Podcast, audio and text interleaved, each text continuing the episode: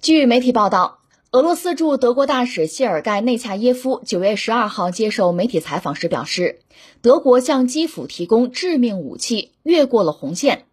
据报道，内恰耶夫称，德国向乌克兰政权提供德国制造的致命武器，不仅用于对付俄罗斯军事人员，还用于对付顿巴斯的平民。这是德国当局不应该越过的红线。尤其考虑到，对于在伟大卫国战争时期对我们人民犯下的纳粹罪行，德国所承担的道德和历史责任。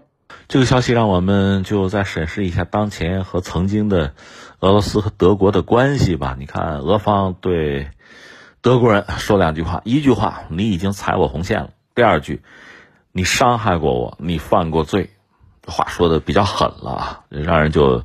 就挺感慨，我们两个层面，一个呢就事论事，什么叫踩红线呢？就是从俄罗斯这个角度讲，德国你帮乌克兰，你不但帮，你还向乌克兰提供了就是就杀伤性比较大的武器啊。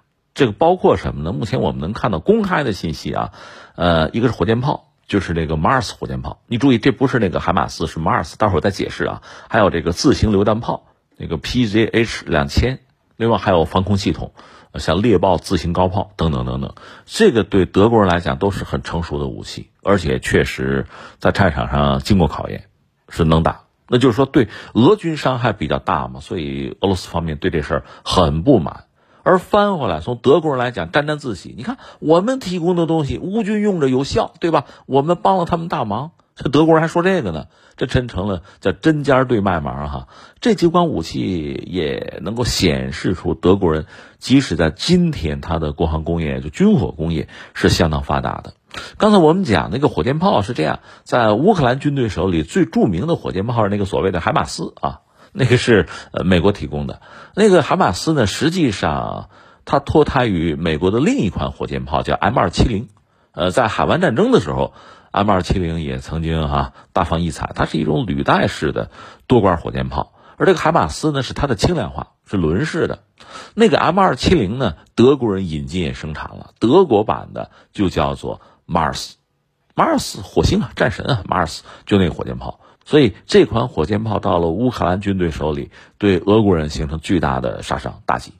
而且打的比较远嘛，不管是攻击部队的集结点啊，还是攻击一些固定目标啊，应该说都是很有效。至于那个猎豹呢，是双三五的，就三五口径的啊，防空炮啊，自动防空炮，它那个也是个履带式的车辆吧，它那个炮塔顶上顶着个雷达，然后呢，炮塔两侧是两根炮管。就类似这样构型的炮哈，在我们国内阅兵式上也有，我们的这个防空炮也有这个构型的这个布局的。这个炮呢，在德国军队里基本上退役了，呃，退役了也没有扔，先封存，万一有用再用哈。这回拿出来提供给乌克兰，这个东西对付低空的目标是非常有效的。我们讲过，据俄罗斯的这个空天军啊，貌似很强大。呃，飞机也不少，但实际上它麻烦在哪儿？还是没有钱。没有钱呢，很多先进弹药它没法装备，它也不一定造不出来，它没钱嘛，造的很少，装备的很少。比如说这个区域外，就是防空圈外发射，这不就安全吗？这样的就远程弹药、攻击弹药、精确制导弹药，它不多，它不多，用的就少嘛，只用传统的这个铁壳炸弹，就二战就有那个铁壳炸弹，那你就得凌空轰炸，而且得低空。那高空呢，对方的防空导弹。就能打到你，那你低空呢？那高炮就能打到你。所以俄罗斯空天军其实一个是出动的有限，再就是恐怕战损率也不低。那么这种防空炮价值就比较大，而且三五毫米口径啊，如果这个炮你把它不打飞机，平射对付对方的一些就是机动车辆啊、呃工事啊、人员啊，那威力也非常巨大。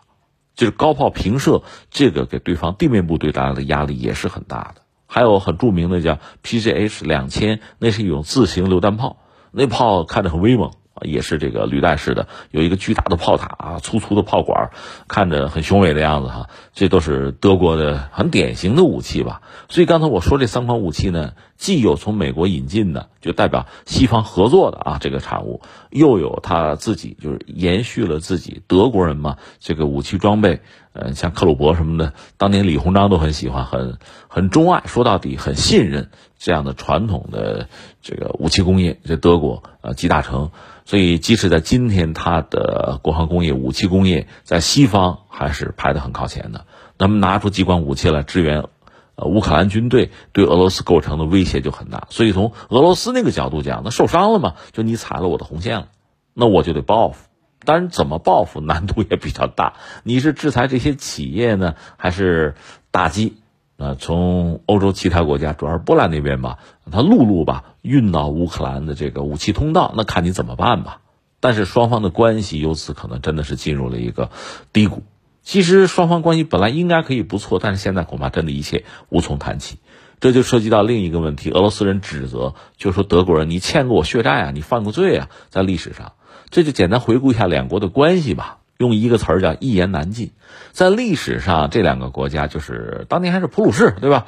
呃，德国还没有完成统一，普鲁士，呃，和沙俄之间就有着千丝万缕的联系。这里面既有斗争博弈，也有合作。你比如著名的那个波兰，波兰三次被瓜分的，呃，普鲁士、沙俄还有这个奥匈帝国三家瓜分，瓜分波兰，这就干过。当然说，呃，双方的这个大博弈哈。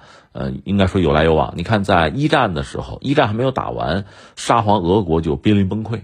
那布尔什维克上台，然后就就列宁嘛，就说这么着，咱们退出帝国主义战争，那跟德国就不要打了。本来德国在东线打沙俄打的还是非常漂亮的，那德国一听你敢跑不行是吧？割地赔款。那这边为了退出这个帝国主义战争，只好他签了那个布雷斯特合约吧，就是割地赔款。那就是从俄国来讲，那损失很大的。好在一战很快结束，居然德国还输了。那之前签的那些东西我都不认了，所谓的割地赔款也就没有真的落实。就等于说说德国人这讲呢，叫起大早赶晚集。这是一战。那到了二战，我们也知道，二战前呢，整个欧洲的形势吧，应该说风云变幻啊，波诡云谲。当时德国还搞了一个轴心国，就是德意日啊。实际上有一个关键的宗旨是要反共，那个共指的就是苏联，而苏联这儿为了打破帝国主义的这个封锁和排斥吧，还说呢，轴心国要不要我还参与一下，还谈过，而且呢，苏联也曾经提出和英法搞一个欧洲啊，搞一个安全框架，就防止发生大规模战争，特别是德国人的侵略。但是你看英法当然搞绥靖啊，巴不得祸水东引啊，所以最终呢，苏联反过来和纳粹德国签了一个互不侵犯条约。当然，这个条约没有维持多久，大家都知道双方必有一战。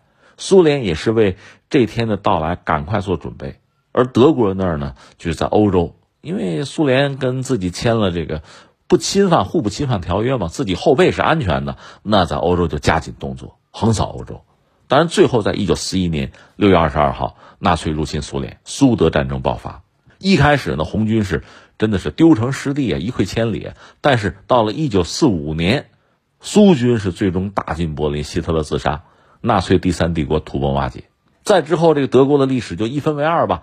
呃，苏联占了一半，东德后来就是也加入苏东集团，那边呢就是西方占了一半。后来呢，西德也成为就是北约的一个重要的成员，而且是有对苏联作战经验。德国嘛是这样子。那德国这种分裂一直到了上个世纪八十年代后期解决了。你看，刚刚去世的戈巴乔夫不曾经说吗？说你看东西德的统一那是我的功劳，对吧？那是我做的很重要的事情啊。实际上，从德国人讲呢，东西德统一这个事儿，在东西方都有巨大的震荡。从西方、从欧洲来讲，比如法国就很担心统一后的德国会不会故伎重演，啊，历史会不会重演？而另一方面，从苏联来讲，肯定也警觉警惕啊。只不过当时。苏联已经乱套了嘛？戈巴乔夫主政没有阻拦这个事儿，所以德国人当时很感谢苏联。你看没给我捣乱哈，让我能合并，这很不容易。这是当年。那么呃，德国完成统一之后，就推动，其实是欧元。欧元的底子就是因为德国的统一，德国的经济啊比较靠谱，拿它作为一个重要的支撑，搞了欧元。呃，德法轴心。那么欧盟呢，也成为一个统一的欧洲国家的一个大家庭，当时是这么一个格局。那在一九九一年苏联解体之后，欧元诞生，欧盟走到一起，几乎要成为世界的一极。在那之后，从叶利钦到普京呢，和西方的关系有一个所谓蜜月期、缓和期吧。所以很多欧洲国家，包括德国，呃，他的领导人和普京的关系都不错。那么施罗德呀，到后来一直到默克尔吧，关系都不错。那随着默克尔也下台了，那么美国的全球战略发生一系列的变化，呃，北约东扩也到了俄罗斯家门口。所以，最终我们现在看到的是，德国人在对俄罗斯态度上，在这个新政府，就是舒尔茨这个政府上台之后，逐渐的变得就比较硬起来，比较尖锐。那双方的关系恐怕很难收拾了。一个是传统能源合作基本上要结束了，另一方面呢，这个武器就是。德国把自己的比较成熟的武器，哈，也谈不上很先进了，要提供给乌克兰，这对俄罗斯军队来讲是巨大的杀伤和威胁。所以双方的关系到这一步，想缓和难度就比较大了。当然，现在呢，就双方的博弈主要是集中在，还不是说武器啊，是集中在能源上。就是随着天气逐渐转冷，现在的秋天吗？那冬天欧洲怎么办？呃，欧洲尤其是德国现在嘴还比较硬啊，就是我把天然气储备我做好。我现在百分之八十三总是有的，呃，它是这样，如果能到百分之百呢，能坚持到明年三月份，是什么呢？是民用，就是说居民使用，就老百姓的日常生活民生问题大概能解决。问题是什么呢？德国这样的国家，它最发达的是什么？是工业。那你说你要牺牲百姓的福祉，让大家冻着冻着啊，呃，然后我就顾我的工业行不行？那不行啊。任何一个政府这么做也是遭骂的。但是你完全不顾及工业，只保百姓的取暖啊民生。那大家就业怎么办啊？日子也没法过呀。德国是这样一个两难的局面，因为它工业比较发达，它对能源的需求是最强烈，所以现在呢，只能一个是到各处去找气源，另一方面，我们就说德国和俄罗斯之间没有彻底的一刀两断，彻底的就是双方关系翻车，还有一个可能不为人知的因素就是。所谓中间商的出现，呃，包括印度，可能还包括中国或者其他一些国家，他们呢作为呃俄罗斯的呢相对友好的国家，能从俄罗斯买到天然气，一号天然气。那么这个天然气呢，可以再转售给欧洲，通过这种方式呢，能够为欧洲人、为德国人续命。所以我看，就前段时间欧洲方面已经有评论，把这个中国什么的这称作“白衣骑士”，白衣骑士。它在西方是有典故的，指的就是这个公司啊，公司这个博弈啊、斗争啊、竞争，就是我这公司快混不下去，活不下去了。这时候呢，有这个友商，就是比较好啊，这个仗义的公司哈，来帮忙，就商业竞争之中的事儿啊，这叫白衣骑士，有这个说法。那在这个时候呢，这种白衣骑士的存在，其实还真的很重要。一个是从他自身利益来讲呢，还赚点钱，对吧？中间商赚差价。另外呢，你欧洲人掏钱。多掏钱还能买到一部分天然气，要不然让你掏钱你也买不到。而从俄罗斯这个角度讲呢，它现在北溪一号、二号停下来之后呢，呃，它还有陆上通道能够向欧洲输气。但实际上，你像那些路经的国家，什么土耳其啊、乌克兰，它不可能不节流啊。欧洲拿不到什么了。而北溪一号停下来，那你说俄罗斯这个天然气它剩的怎么办？我烧了，就烧了，烧了我也不给你。我就有气儿，我就烧着玩儿。俄罗斯真是这么做的，就给你赌这口气。所以在这个状况下呢，就俄罗斯气儿如果真的是大量的产能就都烧掉的话，这也是疯了。那这个时候有中间商出现，作为俄罗斯友好国家能帮他一把，嗯，把气儿呢卖过去，嗯，帮他再收回一些成本，这也是个不错的选择。而且双方就是德国、欧洲还有俄罗斯，还都有个面子。你总得有个台阶，国家嘛，这面子尊严总得讲啊，还都有，所以出现这么一个很可笑的局面。关键是，这个局面能维持多久啊？随着冬天的到来，呃，是不是欧洲会真的向俄罗斯屈服？俄罗斯至少期待的是这个结果。如果到了那一天，俄乌战争也就可以画一个句号了。关键是欧洲现在不肯低头。那这里边欧洲啊，这里边德国又是个关键的角色。当然，德国也两难，他即使想这样做，在欧盟内部还有一些国家在盯着他啊。你比如说波兰，我们前两天不是关注波兰？波兰已经说我我是欧洲的火车头了，对吧？而且骂这个德国，你对俄罗斯立场不坚定，已经在骂这个。在这个状况下，这个监督之下，德国人敢不敢真的就弯下自己这个这个高贵的腰哈，低下自己高贵的头？这还真是个问题。这只能说走了瞧吧。